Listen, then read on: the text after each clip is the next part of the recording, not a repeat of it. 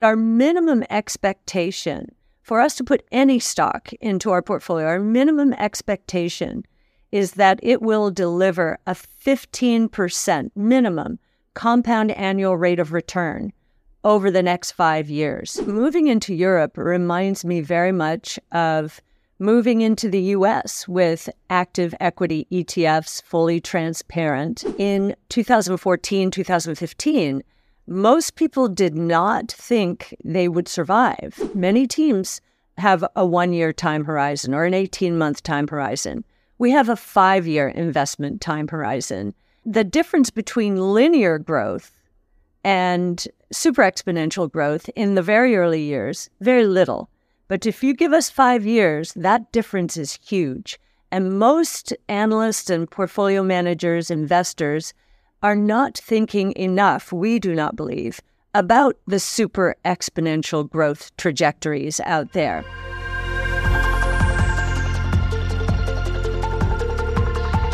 Star-Investorin Cassie Wood kommt nach Europa. Sie übernimmt mit ihrem Unternehmen ARK Invest den europäischen ETF-Anbieter Rise. Diese Meldung hat für ziemlich viel Furore gesorgt, denn Cassie Wood ist nicht nur eine der bekanntesten Investoren überhaupt, sondern sie hat einen Fokus auf aktiv gemanagte ETFs und die sind in Europa noch nicht ganz so bekannt. Cassie Wood hat auch viele Fans, die jetzt hoffen, dass sie ihre Fonds nach Europa bringt, allen voran zum Beispiel ihr Flaggschiff, den ARC Innovation Fund. Über ihre Pläne für Europa, ihre Investmentstrategie und welche europäischen Unternehmen sie interessant findet, darüber habe ich mit ihr gesprochen. Ein kleiner Hinweis an dieser Stelle, das Interview haben wir auf Englisch geführt, deshalb let's switch to English. Hi, Cathie. It's a great pleasure to have you with us. Welcome to our video and podcast channel. Thank you, Susanne. I'm really, really happy to be here and uh, give you more information about ARK now that we uh, are moving into Europe. So we've heard that the US ARK fund that you plan to launch in Europe will be as identical as possible to the US original, so to say. Will you mirror all of the US funds and where will the European funds differ? Can you tell that? Sure. Uh, well, we're going to start off with three of them. And I'm not sure how much I can talk about them because uh, we're we're working with the regulators right now. But for three of them, and of course our flagship strategy would be one. And the way we're describing how similar they'll be, they will be substantially similar. The only difference will be if there are regulations in Europe limiting a holding to a certain percentage, uh, whereas in the US we might have the same regulation, but uh, we don't have to sell when it hits a certain percentage. Just uh, little technicalities like that, but substantially similar is the right way to think about these funds. Maybe you can give us an outlook how long it will take until we will be able to invest? We believe that uh, in the first quarter, our funds will be out. We'd like to think January, but we never can be certain. Uh, so pretty pretty quickly um, because we we actually started work before the acquisition was complete. How much outperformance do you expect? Our minimum expectation for us to put any stock into our portfolio, our minimum expectation is that it will deliver a 15% minimum compound annual rate of return over the next five years. So 15% roughly on average per year. Given the underperformance in the last five years, we would expect it to be much higher than that, especially if we're right, if our research on these new technologies is right. Just to give you a sense of that, in the equity markets today, both public and private equity markets, we believe that innovation, including disruptive innovation, is valued in the marketplace in the 10 to 15 trillion dollar range. Now, not all of those are truly uh, disruptive innovation, but somewhere in the 10 to 15 trillion range. We expect that number to scale to more than 200 trillion over the next five to seven years. That's roughly a 40% compound annual rate of return if we're right on these technologies. And we do believe that it's very important to gain exposure to these technologies because the traditional benchmarks uh, or the stocks in the traditional benchmarks, we think many of them are going to be disrupted. They're going to face some kind of pressure because they're not adapting quickly enough to these new innovation platforms. And so we think it's very important to get on the right side of change. And we think our portfolios are, uh, are, are a big part of doing that. If you look in the world out there, you'll see a lot of index portfolios that are, I would say, scattershot approaches at these new forms of innovation. There'll be, you know, cybersecurity portfolios, um, and they've got all kinds of interesting names that attract people. But you have to look inside, and um, so they'll just buy anything that has cybersecurity in the prospectus or in the name. Uh, we will not do that. We, if you look inside our portfolios, you will find rifle shot approaches. We are going to be very focused on the disruptors and the winners in the space. And that's why we have active research and active portfolios. I do believe that over time, this is going to become more apparent and more investors will understand we need a little bit more innovation, a little bit less traditional. That's not where we are now. In fact, we've just been through the opposite as many investors run back to their benchmarks. But we're benchmark agnostic. ARK Europe is benchmark agnostic. We took a look at your portfolio. and we found that only 4% of your portfolio is invested in companies that are smaller than uh, 2 billion US dollars when it comes to market capitalization. Why is that so? Does innovation need big companies? No, in fact, you'll see we have all cap, all cap portfolios. It all depends. Now, if you look at what's going on in the multiomics world, the real action is happening in the smaller companies. CRISPR gene editing technologies have really come out of the small end of the market. And I think, in terms of the way you calculated our exposure, it 2 billion today is considered quite small cap. Um, and many of the companies in the multiomic space, the life sciences space, fit into that category because they have the patents. They're partnering with the big pharma companies. And our hope is that they will remain standalone companies and that they will scale and that no one takes them out. That's the bigger risk in that in that category. In the case of our average versus median market cap, the median market cap is in the 6 to 8 billion dollar range, which is quite small compared to the broad based benchmarks out there. Our average may skew higher because Tesla is our largest position, uh, and that is a 400 to 500 billion dollar company, very heavily weighted uh, uh, in our portfolio, close to 10%.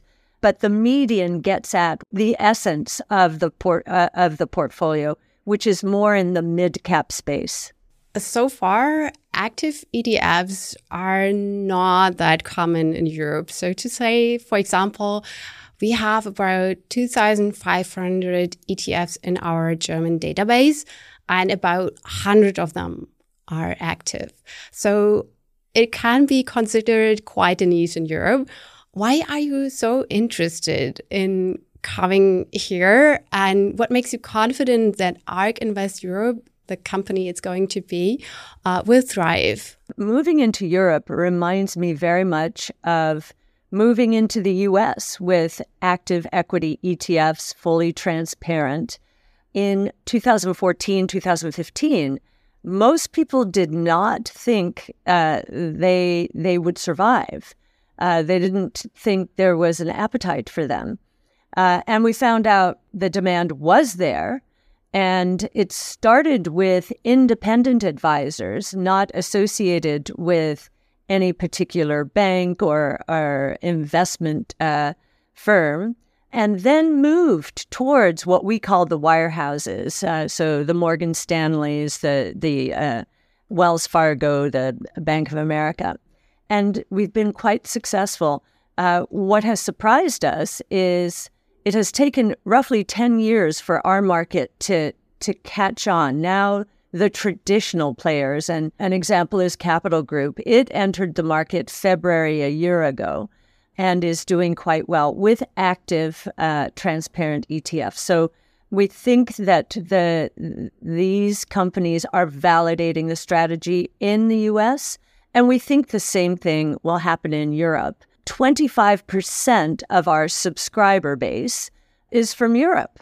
And the number one question we have gotten over the last 5 to 7 years is why can't we access your strategies in Europe? When will you have a UCITS ETF? Uh, well, um, with the acquisition of Rize, we now believe we can enter Europe. We didn't think before, uh, as an American company, that we would be able to enter Europe in any effective way because there are so many differences between the US market and the European market, uh, not the least of which is many languages, which, of course, ARK Invest Europe, uh, nicknamed ARK Europe, uh, we do have those languages now and and close relationships with the major players in the market. But you said that you got a lot of questions from your, so to say, fan base for coming into Europe. But do you think that's because you're offering something so far quite mm, well, maybe not unique, but uh, in a minority, like the active ETFs, or is it more because of your investment strategy? I think it's both. Um, uh, we know that our offering looks very different from anything you'll see out there. And uh, obviously, that's by design. We know that a lot of large cap growth companies are have high exposure to the Magnificent Seven or the FANGs or whatever acronym you want to use. Uh, we have very little exposure to them because we are focused on the next big ideas. AI is a great example of this. Uh, we are looking for the biggest beneficiaries of AI, while many are focused on NVIDIA, which absolutely we owned NVIDIA since it was $5. Now it's over $400. And we still own it in our more specialized strategies. But in the flagship strategy, we're focused on who is now going to harness AI and drive their businesses in a way that many people don't anticipate. And for every dollar of hardware spent in the AI space, so think NVIDIA, uh, there could be up to $20 spent in software. We're trying to size the opportunities. And the way we do that is by understanding the learning curves associated with each technology. There are 14 technologies that are involved in the five major platforms that we have uh, centered our research on. And those five platforms are robotics, energy storage, artificial intelligence, blockchain technology, and multiomics sequencing in the life science space. New technologies are deflationary. So these learning curves mean uh, that costs are falling over time as units scale. So we're trying to understand how quickly the costs are falling and how quickly, therefore, these new technologies will be embraced by new sectors and industries. And we're also learning uh, about the unit economics, the competitive dynamics as we're doing that kind of re- research. The bottom up research starts as we're doing our top down and learning which companies are making these new markets happen. We are as bottom up stock research driven as any other team out there, but our investment time horizon is different. Many teams uh, have a one year time horizon or an 18 month time horizon. We have a five year investment time horizon. And when we're talking about exponential growth uh, technologies, or super exponential growth technologies as these technologies feed each other and converge that the difference between linear growth and super exponential growth in the very early years, very little. But if you give us five years, that difference is huge. And most most analysts and portfolio managers, investors are not thinking enough, we do not believe, about the super exponential growth trajectories out there. And then the final part of our process is a scoring overlay. Uh, so, six metrics, very important to innovation. Do we have a visionary management team? Uh, is this management team headed in the right direction strategically? Uh, and are they uh, so focused on that long term opportunity that they're willing to invest aggressively now and forego short term profits in order to capitalize on these huge opportunities. Of course, our governance ratings would be involved in that score. Then we have moats or barriers to entry. Uh, I think that one is pretty uh, self explanatory in the form of uh, patents, or you may may call them patents in Europe. I, am not sure. Uh, and uh, also speed, speed at which these companies are operating. That often is a competitive advantage. Uh, and then product and service leadership. That's a quantitative metric. Market shares, keeping focus on market shares. Then execution. Execution to us uh, does not mean necessarily meeting the streets or the market's expectations. It is understanding where these companies are spending their R&D dollars. Do we think they're in the right places? And how much they are spending. Uh, are they spending as a percent of revenue enough? As well as understanding whether the visionary leaders from a technology point of view have surrounded themselves with the right business leaders with the right sales and marketing teams. And if the management is evolving from startup into scaling territory, are they bringing the right new team members into? And then um, valuation. We're looking at valuation five years out. And what we're doing is assuming that whatever the valuation is today, which tends to be high because these companies are investing and foregoing short term profits. We're assuming that that uh, enterprise value to EBITDA multiple is coming down close to a market multiple over the next five years. That's a big headwind that we have to overcome through an expectation for revenue growth and margin expansion during the next five years. And then the final metric is thesis risk.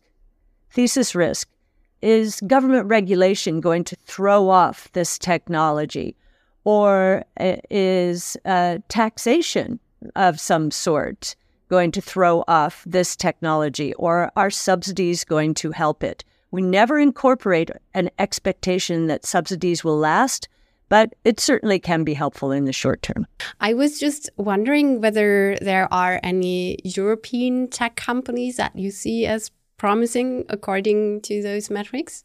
One of our largest holdings is UiPath. Uh, Daniel, the founder, is from Romania. And while it has offices around the world, uh, very importantly, a lot of its business and um, European headquarters is where uh, a lot of the action started. And UiPath, excuse me, is a robotics process automation company. And so, what this company is doing is taking mundane, everyday uh, uh, work processes and um, helping make them more efficient. And the way they're doing that is they're taking all of the data that they've collected from corporations around the world who are willing to compare best practices with one another. So they're using OpenAI and Anthropic and Llama 2 to train on this data. And they're using their own expertise to create specialized models. So, when I uh, talk about the four characteristics that we think are going to become very important in artificial intelligence, UiPath has all of them. Uh, it has domain expertise, probably the best understanding of work processes across sectors of any company out there. and, and a focus on that. Uh, Microsoft may have a product here, but not a sole focus on it. Then they have AI expertise. They're taking this AI movement seriously uh, and uh, bringing in house uh, data scientists um, as they use these open source models, which are free out there, of course. And then they have global distribution. And finally, proprietary data, data that no one else has, certainly the aggregation of data on work processes around the world. So when you talk like right now about specific companies that might be an interesting investment case, it's all over the news because you're so well known. I'm usually fund managers are rather tight-lipped when it comes to specific investments. Your approach is different. You're rather transparent.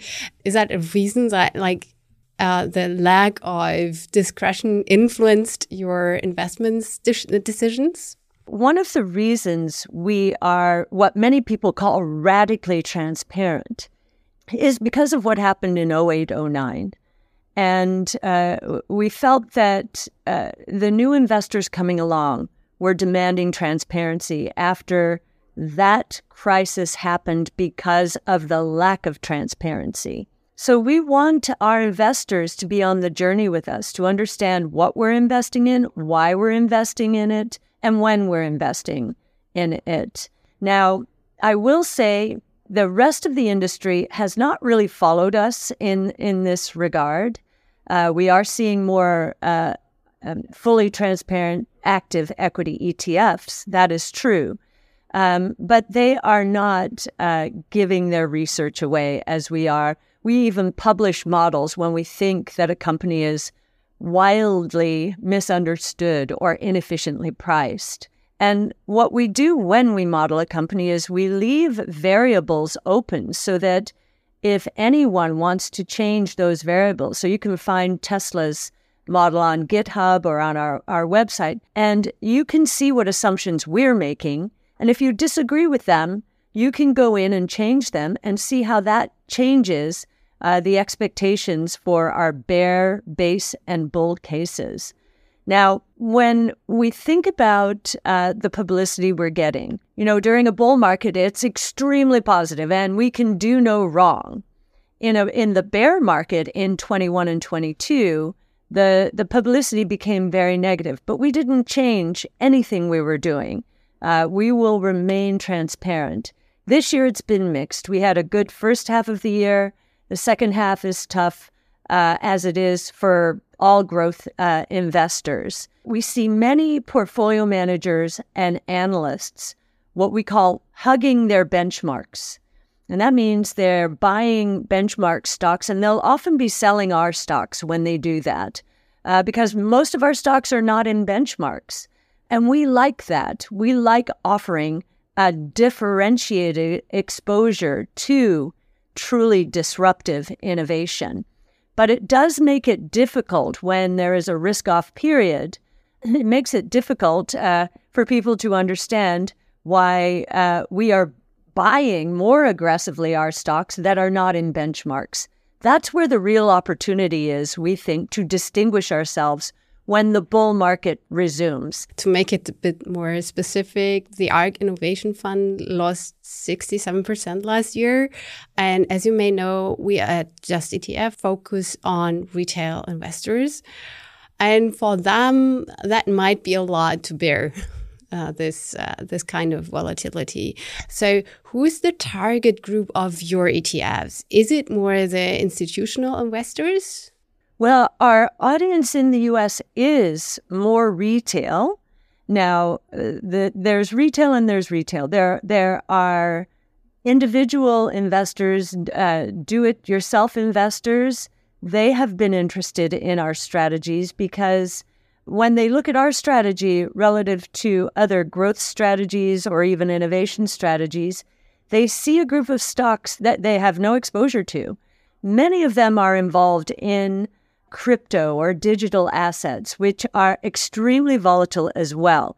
And so they understand that innovation in the early days experiences great volatility, and many of them will trade around that volatility, uh, or they will average down and become more involved as a, a strategy, whether it's crypto, digital assets, ARK's, disruptive innovation, they will average into, average down into the strategy. We also have retail in the form of gatekeepers. So, gatekeepers, like the big banks, they will put us in a high volatility category and uh, they will suggest that uh, if you want to um, become involved with the ARK funds, don't make it all of your equity strategy. They never would. Make it a small slice, maybe three, four, five percent of your equity exposure, and just understand that uh, it is volatile, and you may want to trade around it, uh, trade around that volatility uh, as you're getting your average position uh, in place. We do have institutional clients. Our first big one joined us in March of 2016. Uh, so, seven years old, uh, and has stuck with us uh, the entire way.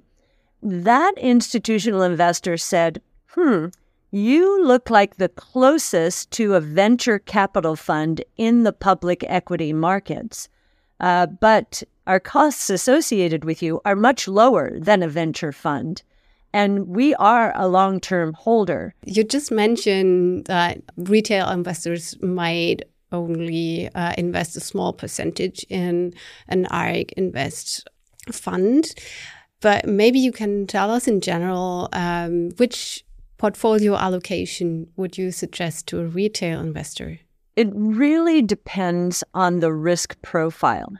If a person is young, just starting in his or her career and wants to start saving for retirement, as my children are doing, what they're doing is they're putting $25 into uh, ARK funds, maybe once, either once a week or once a month, and maybe into crypto uh, or digital assets.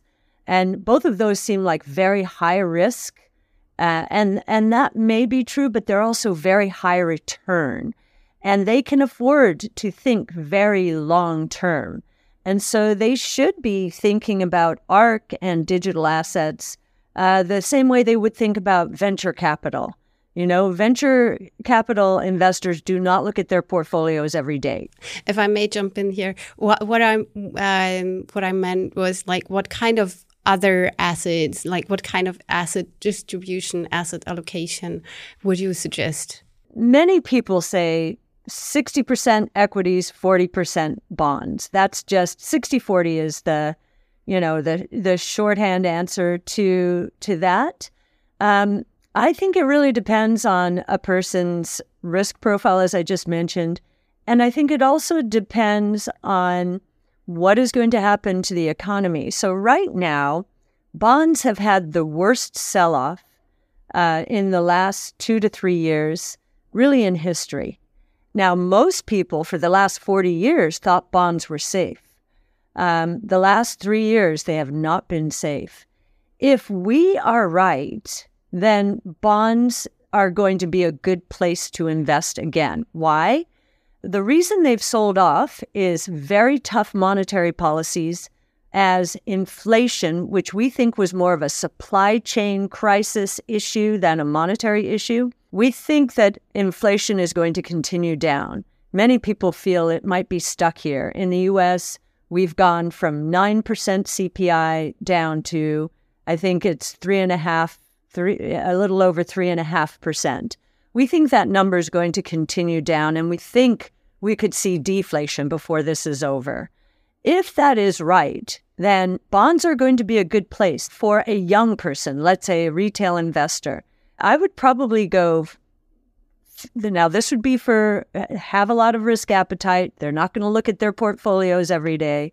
I would probably go 50% equities, 20% uh, uh, 20% digital assets, and 30% bonds and other fixed income bonds of all maturities.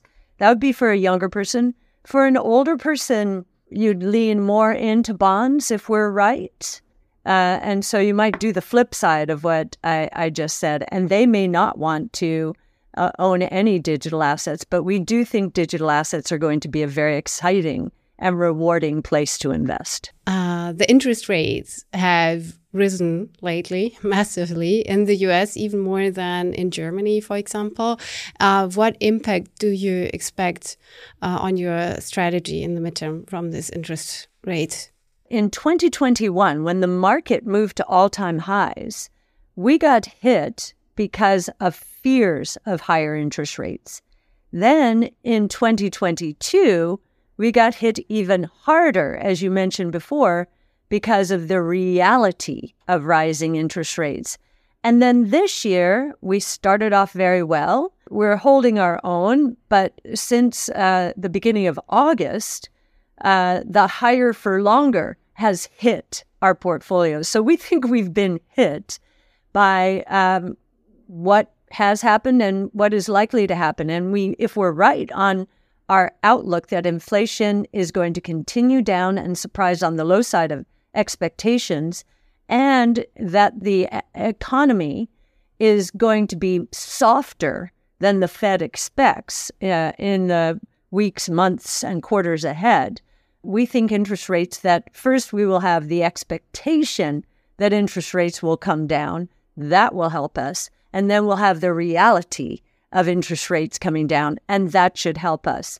There's so much cash built up on the sidelines now that we think that cash, at the first sign that inflation is a big surprise on the downside or the economy is much weaker than the Fed thinks, at that when that happens, we think cash will start coming back and rewarding our strategy. Thank you so much for being with us today. Oh, thank you, Susanne, for for giving us the opportunity, both uh, ARK uh, overall, but especially ARK Europe, to be introduced more formally to uh, Germany and the rest of Europe. And I'll look forward to uh, taking this journey with you again in the future.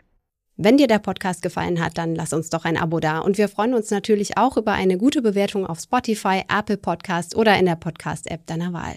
Vielen Dank an Kia für die Redaktion, Thomas fürs Fact-Checking und Johannes für die Post. Du hörst Just ETF, den Podcast mit mir, Susanne. Dir viel Erfolg beim Anlegen und bis zum nächsten Mal.